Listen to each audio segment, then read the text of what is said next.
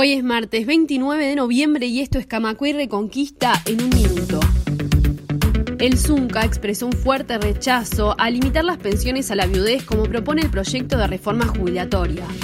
Viudas menores de 40 años tendrían una pensión por 12 meses. Noticias.